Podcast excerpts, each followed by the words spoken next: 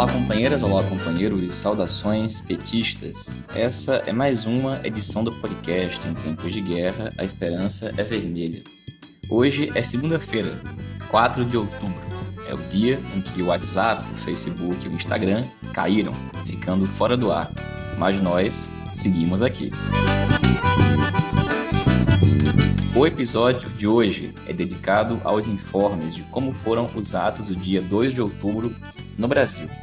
Infelizmente, como nosso podcast é feito por meio de troca de áudios de WhatsApp, muitos companheiros e companheiras não conseguiram nos enviar seus relatos. Ainda assim, a gente traz para vocês os informes de algumas cidades do país.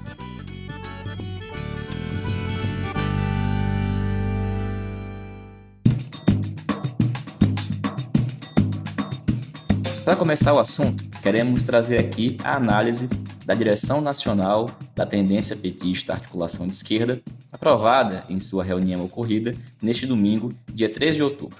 A resolução aprovada diz o seguinte: No dia 2 de outubro, aconteceu mais uma rodada de manifestações pelo Fora Bolsonaro. Novas manifestações já estão sendo organizadas, em especial nos dias 15 e 20 de novembro, neste último caso, em torno do Dia da Consciência Negra, que ganha redobrada importância na atual conjuntura. As manifestações do dia 2 de outubro aconteceram em grande número de cidades no Brasil e no exterior. Reuniram centenas de milhares de pessoas, envolveram um amplo leque de forças políticas. Em comparação com outras manifestações, algumas foram maiores e outras menores, mas em todas parece ter ocorrido uma maior presença de setores populares, não apenas militantes. Ao mesmo tempo que destacamos a potência das manifestações, é preciso reconhecer que elas não têm a força necessária para obrigar o presidente da Câmara dos Deputados a colocar em votação um dos mais de 160 pedidos de impeachment, nem a força suficiente para forçar a maioria do Congresso a aprovar o afastamento imediato do presidente.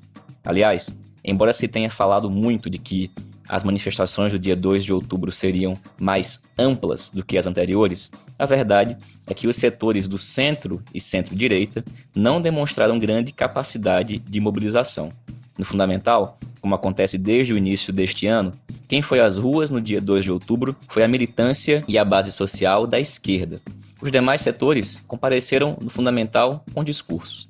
Sendo assim, cabe perguntar: as manifestações atingiram um teto ou é possível ampliar? Em caso negativo, existe algum outro caminho para viabilizar o impeachment? Se não existe, qual o lugar da luta pelo fora Bolsonaro em nossa tática? Somos de opinião que é possível ampliar, é possível fazer no dia 15 de novembro manifestações mais potentes do que as de 2 de outubro.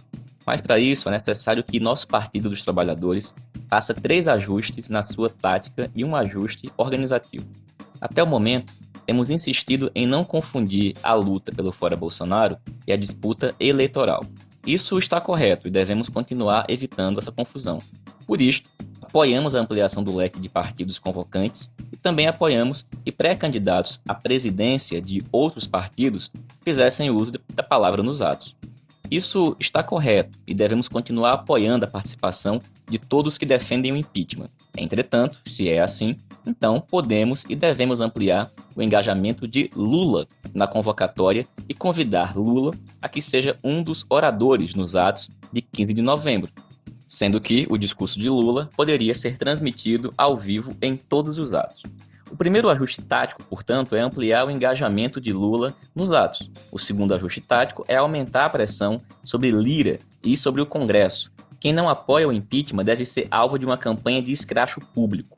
O terceiro ajuste tático consiste em enfatizar a pauta do povo, não apenas destacando a ideia resumida na palavra de ordem fora Bolsonaro, mas também deixando explícito que estamos lutando pelo impeachment como atalho para um governo democrático popular.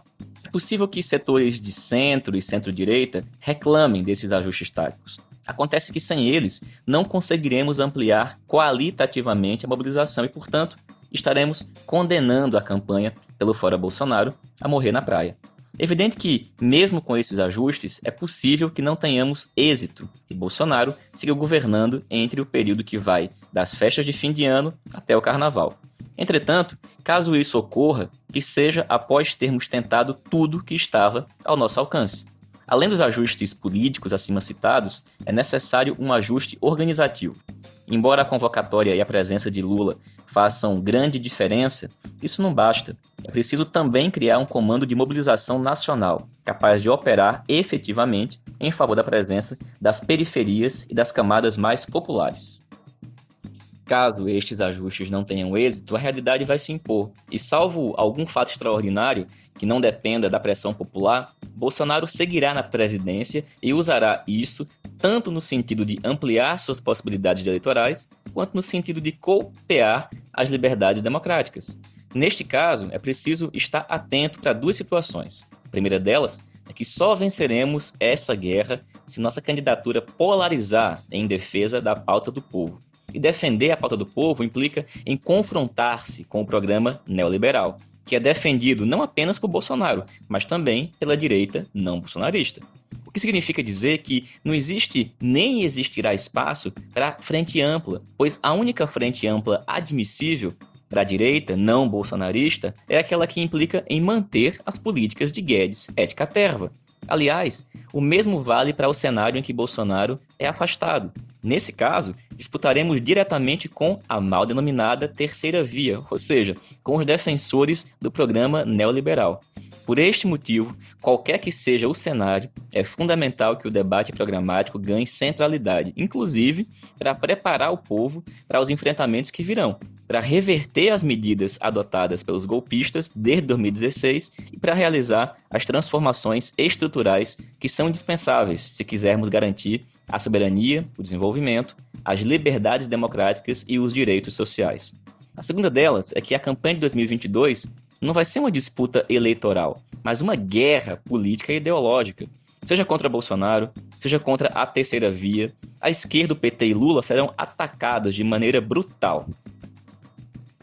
Os bordões organização criminosa e nossa bandeira nunca será vermelha serão utilizados diuturnamente. Para enfrentar esse tipo de ataque, será preciso um partido preparado para tempos de guerra, disposto não apenas a responder à altura, mas também disposto a atacar com toda força. Além disso, precisaremos de um partido capaz de enfrentar as maiorias conservadoras que controlam e provavelmente continuarão sustentando as instituições. Hoje, estamos muito longe disso, seja no plano político, seja no plano organizativo, entre outros motivos, porque setores do partido têm ilusões no comportamento da direita não bolsonarista e no comportamento do grande empresariado. A esse respeito, é importante lembrar os ataques não apenas de Ciro e Dória, mas também da grande mídia contra Lula. Por todos esses motivos, a maior certeza que emerge deste 2 de outubro é: nada está garantido. Nem a eleição presidencial, nem nossa vitória, nem nossa posse, nem nosso governo. Por isso, aos que acham que pesquisa ganha eleição, aos que só pensam em eleições, aos que já pensam em montagem de governo e aos que estão costurando alianças pela direita em nome da suposta governabilidade, lembramos que colheremos nas urnas o que plantarmos nas ruas desde já.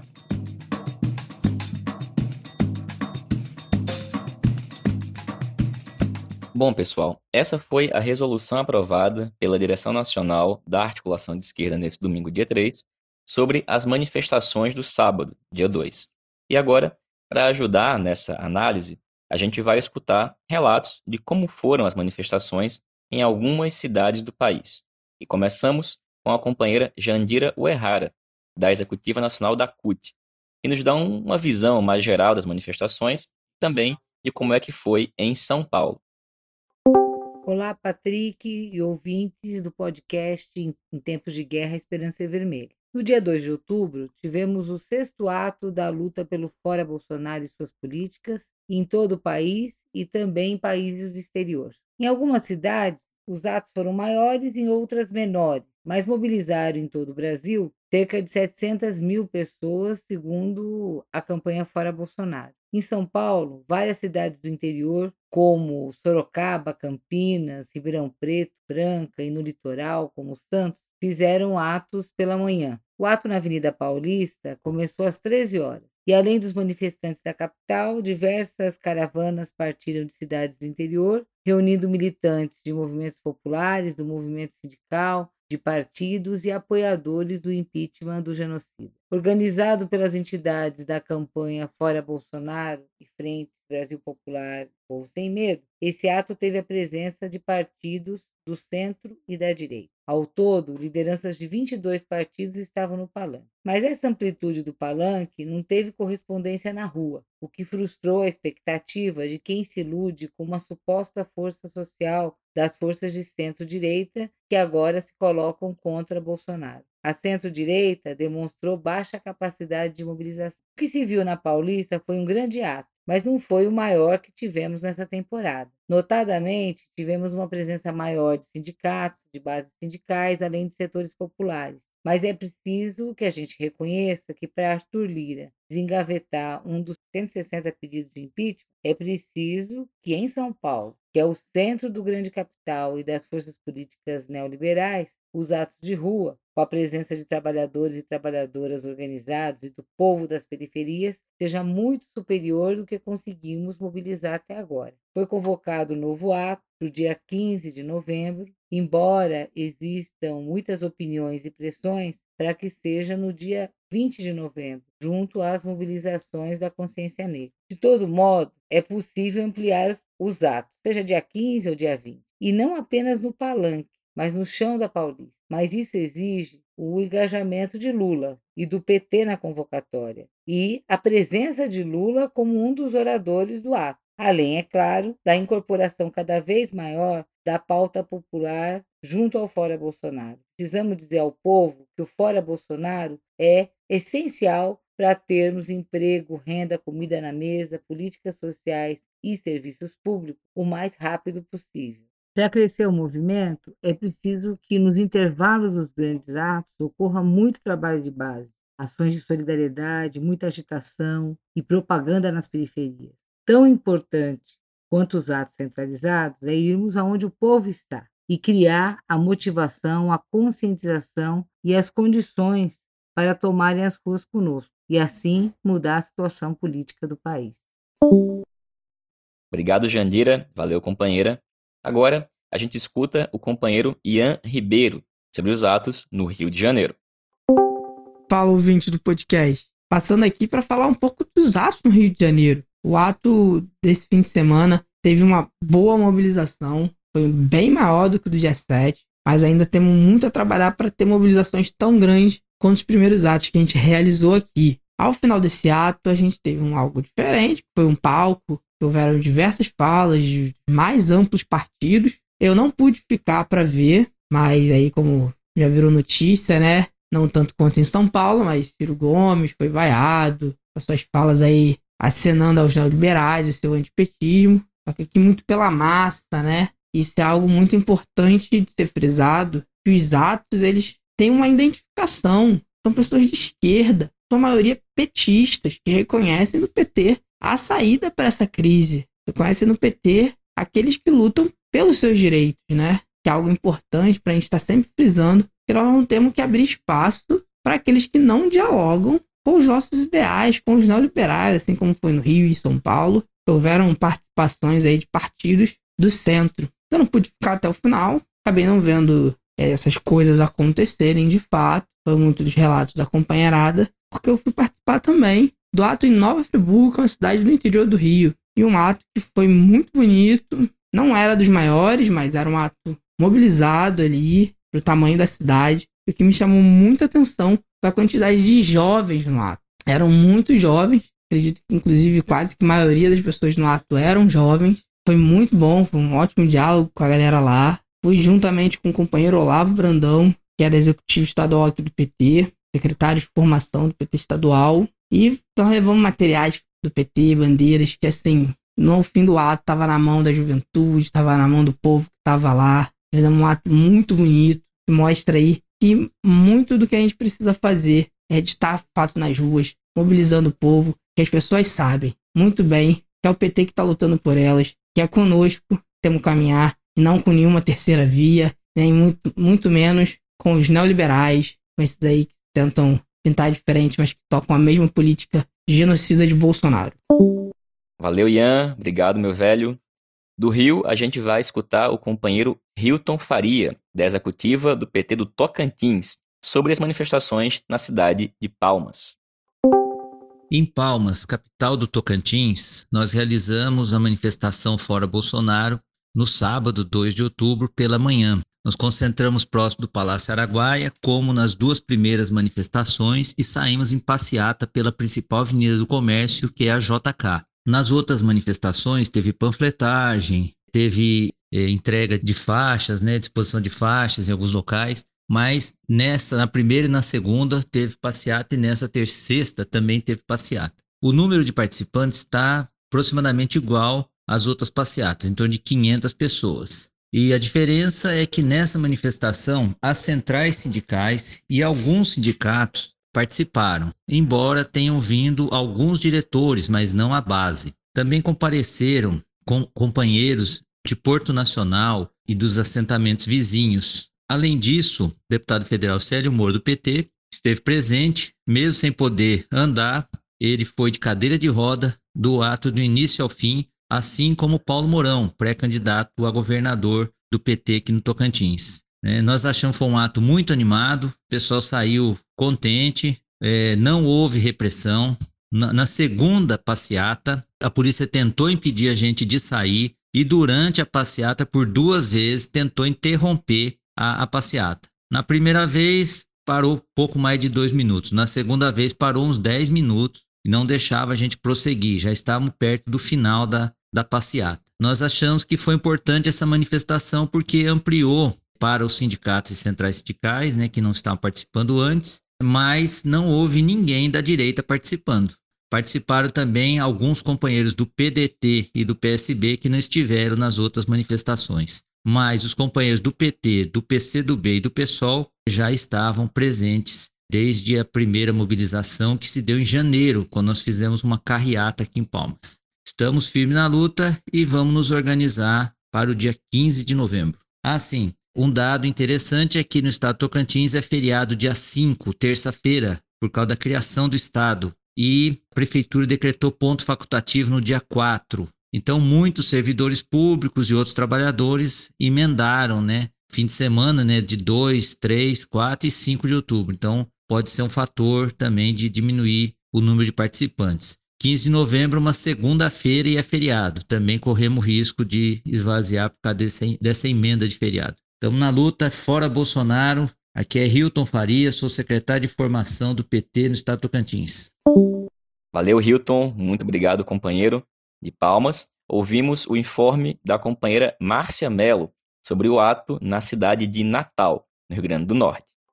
Olá, Patrick. Olá, companheirada. Eu me chamo Márcia, sou militante do Partido dos Trabalhadores e das Trabalhadoras do Rio Grande do Norte estou candidata a secretária estadual de Mulheres. Patrick, sobre dia 2. Dia 2 de outubro foi o sexto ato fora Bolsonaro. E aqui no Rio Grande do Norte, o ato aconteceu em seis cidades. E na capital, Natal, reuniu cerca de 8 mil pessoas. Um ato muito importante que foi convocado pelas centrais sindicais, pelas frentes Povo Sem Medo e Frente Brasil Popular, os partidos, os movimentos sociais estavam presentes nesse ato. A denúncia contra a fome era muito forte presente no ato, Patrick. Em maioria dos espaços, das pessoas que estavam cartazes faziam referência à questão da fome e ao número de mortos. Esse governo é um governo que vem praticando atos contra o povo a cada instante. A gente não tem um minuto sem esse governo para praticar uma atrocidade contra o povo. Antes do governo, Jair Bolsonaro já dava sinais muito nítidos de como ia ser o seu governo. Com a pandemia, ele encontrou um terreno fértil para aplicar seu projeto antipovo. Um projeto que não tem o povo como prioridade, Patrick. Um projeto que ataca as pessoas. Vale a gente lembrar o que aconteceu durante a discussão sobre o auxílio emergencial. Em plena pandemia, as pessoas vulneráveis ao vírus, sem vacina, e o Jair Bolsonaro estimulando as pessoas a voltarem ao trabalho. Ele não queria pagar o auxílio emergencial de 600 reais, auxílio que daria às pessoas uma condição mínima, Patrick, de se manter em segurança em casa, porque a gente sabe que ficar em casa foi privilégio para poucos e que o governo não se preocupou em deixar essas pessoas em casa.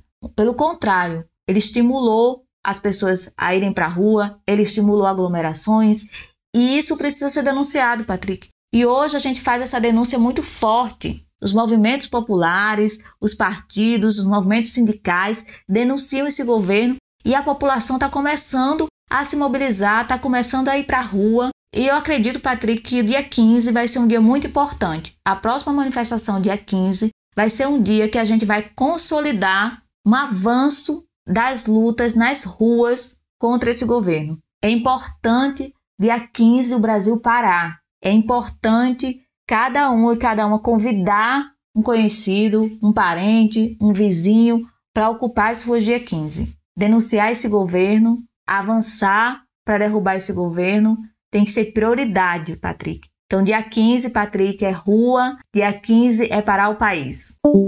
Valeu, Márcia. Obrigado, companheira. E, gente, aproveitando, a Márcia está como candidata a secretária estadual de mulheres do PT lá no Rio Grande do Norte.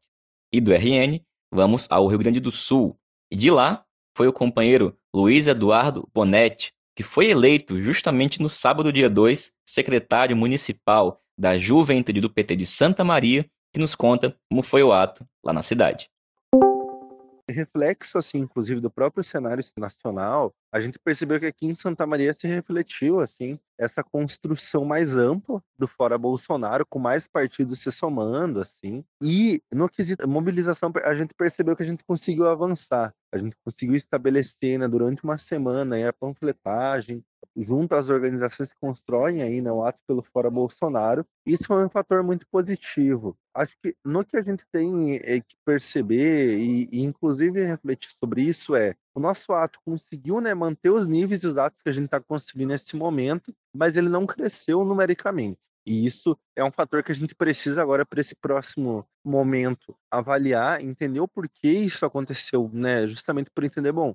se mais partidos se somaram, por que a gente não conseguiu re rever isso, né? Se refletir em número mesmo, de perceber mais gente chegando junto, mas de qualquer forma, politicamente a gente percebe que a gente está conseguindo avançar assim nessa construção na cidade, toma corpo, consegue atingir inclusive outros locais a partir disso, mas com certeza essa pressão de rua do dos atos que a gente precisa priorizar e inclusive o próprio envolvimento do PT, assim, eu acho que foi um fator central, assim, a gente percebeu que para o dia 2 o PT teve assim na linha de frente, fazendo a construção, a mobilização desse ato pelo Fora Bolsonaro. Imaginamos que seja algo que vai se refletir agora nesse próximo período, e isso é muito importante. Acho que a gente tem um movimento importante para fazer até o dia 15, que é de conseguir juntar todas as entidades, movimentos centrais que constroem aqui na cidade o Fora Bolsonaro, junto aos partidos aí, né, que já construíram, os partidos que estão se somando, porque com certeza é justamente nesse cenário que a gente vai conseguir estar avançando tanto numericamente quanto politicamente e conseguindo fazer crescer essa mobilização dentro da cidade.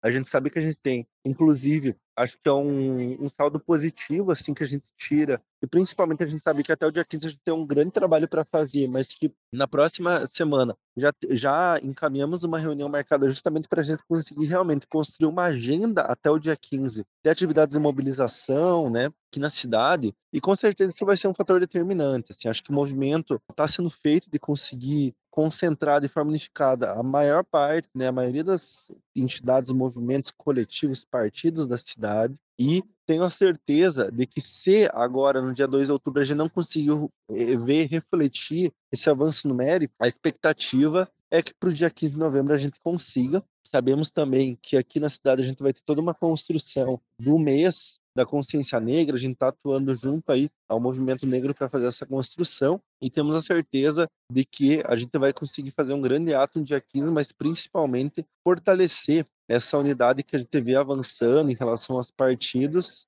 junto aos movimentos mesmo nessa pegada na luta de rua e principalmente conseguir fazer com que esses partidos que estão se somando realmente consigam botar militância, filiados, filiadas reais para dentro, né, dos nossos atos, para dentro da nossa construção. É mais ou menos nesse sentido que a gente segue. A gente acabou tendo um problema ali preciado também, que foi o local onde aconteceu, o nosso local tradicional estava tendo um outro evento que impossibilitou a realização, mas mesmo assim a gente conseguiu realizar um ato muito importante, inclusive conseguiu sair um pouco daquela logística que a gente vinha construindo aqui e conseguiu ter intervenções culturais, assim, que são bem importantes, porque trazem, principalmente por meio dessas atividades, dessas intervenções, outras formas de protesto. E o cenário que a gente percebe é que é isso, assim, a gente está conseguindo fortalecer e principalmente fazer uma demarcação que tem total condição de potencializar e ampliar a nossa disputa aqui dentro da cidade fora Bolsonaro e tenho certeza de que nos próximos no próximo período a gente vai construir aí e perceber um saldo bem positivo em relação a essa construção que a gente vem fazendo aqui. Valeu, Luiz, obrigado, companheiro. E agora vamos ouvir o informe do companheiro Geraldinho de como é que foram as mobilizações lá em Belo Horizonte, Minas Gerais. Olá, Patrick, ouvintes do podcast. Eu estive nesse sábado, 2 de outubro, no ato em Belo Horizonte. Ele ocorreu na Praça da Liberdade, uma grande mobilização, muita gente, a militância tradicional, mas também muito jovem, muitas pessoas que atuam e que estão aí próximos da esquerda, lá estavam. Foi um ato bastante representativo, eu diria assim. Os partidos estavam unificados, partidos do, campo democrático popular, alguns outros, como o PV, também estiveram, e eu considero que foi um ato vitorioso. Muitas bandeiras, uma grande mobilização de, de múltiplas expectativas estavam no ato. Deve ter reunido aí em torno de 10 a 15 mil pessoas. Tem gente que fala em mais, mas eu tinha aí em torno de 15 mil pessoas. Um sábado à tarde, um calor muito forte, e ainda assim as pessoas foram para as ruas. Houve algumas iniciativas do PT, por exemplo, em marcar um ponto de encontro no Armazém do Campo, junto com os militantes do MST, e de lá marcharam até a Praça da Liberdade, uma distância em torno de um quilômetro e meio. Chegaram bem organizados, o MST com as suas fileiras bem preparadas, foram puxando o ato à frente, e enfim, um ato bastante expressivo, dá para deixar a gente animado. Também ocorreram atos em várias cidades de Minas Gerais, algumas com maior representação, outras menor, mas foram vários os atos que ocorreram no Estado.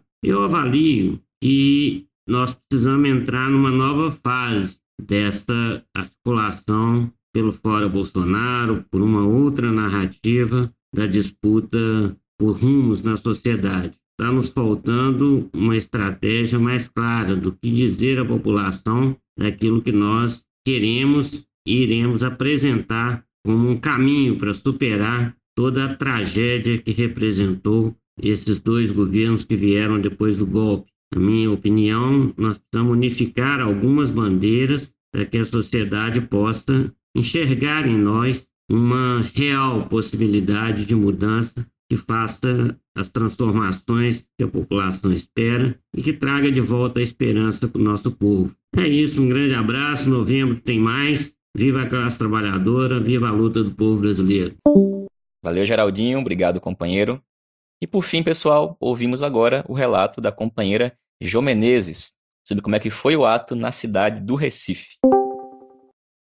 Oi, eu sou Jo Menezes, eu falo aqui de Recife. Sábado nós fizemos um grande ato, como em várias capitais aconteceu, e aqui nós vimos a presença mais forte do movimento sindical e também dos partidos, né? Partidos se reuniram e fizeram um chamado enfim, participaram é, o PSB, o PSOL, o PDT, PT, a UP e o Cidadania. Esse ato, para nós, ele foi, contou né, com mais gente e também com muita, muita força do movimento estudantil e com força total também do movimento feminista. As batucadas do Fórum de Mulheres de Pernambuco e da Marcha Mundial de Mulheres se uniram fazendo uma única ala e aproveitando que é, estamos próximos ainda do dia de luta pela legalização do aborto, houve também panfletagem durante a caminhada, dentro e fora da passeata,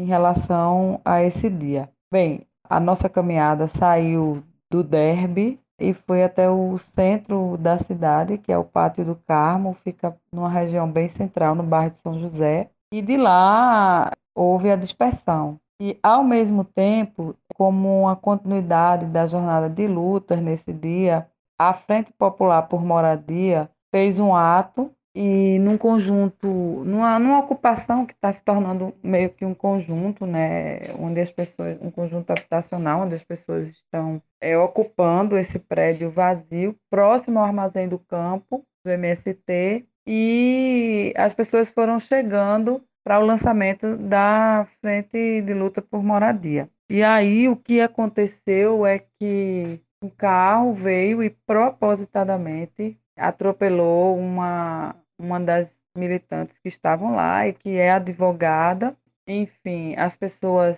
pediram para ele parar, ele saiu ainda com ela no capô, né, arrastando ela durante um tempo, mais de 50 metros de distância do local onde ele atropelou. Quando as pessoas pediram para parar, ele parou, ele sacou uma arma, enfim. Esse, essa tentativa de homicídio aconteceu, o que mostra como a gente está vulnerável né, em relação à violência bolsonarista, porque ele é, foi candidato na última eleição pelo, pelo PSC, candidato a vereador, e o mais absurdo é que ele foi para a televisão, veja, uma pessoa que, que deveria estar presa, foi para televisão, para duas emissoras de TV daqui, e culpabilizar os militantes por ele, pelo fato dele ter tentado matar uma militante que estava na rua. Então, nós estamos aguardando e cobrando